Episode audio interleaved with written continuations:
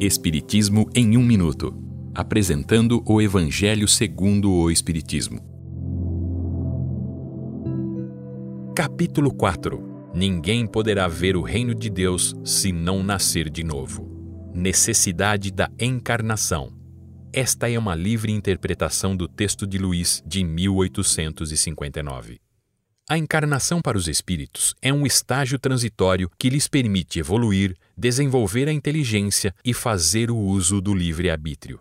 Deus estabeleceu para todos o mesmo ponto de partida, a mesma aptidão, obrigações e liberdade de agir. Pode-se entender da seguinte maneira: um estudante dedicado só passa para o próximo ano escolar se for aprovado em todas as matérias. Já o estudante que não se dedicou repetirá o mesmo ano para cumprir suas obrigações. Isso não é castigo, mas uma nova oportunidade.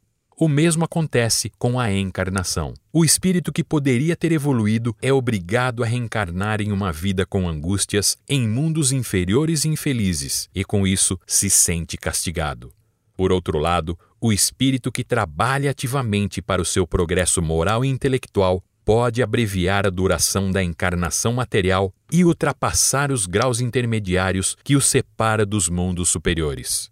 Deus permite na reencarnação que os mesmos espíritos voltem a se relacionar para reparar as suas faltas recíprocas, estabelecer os laços de família sobre uma base espiritual e apoiar os princípios de solidariedade, fraternidade e igualdade.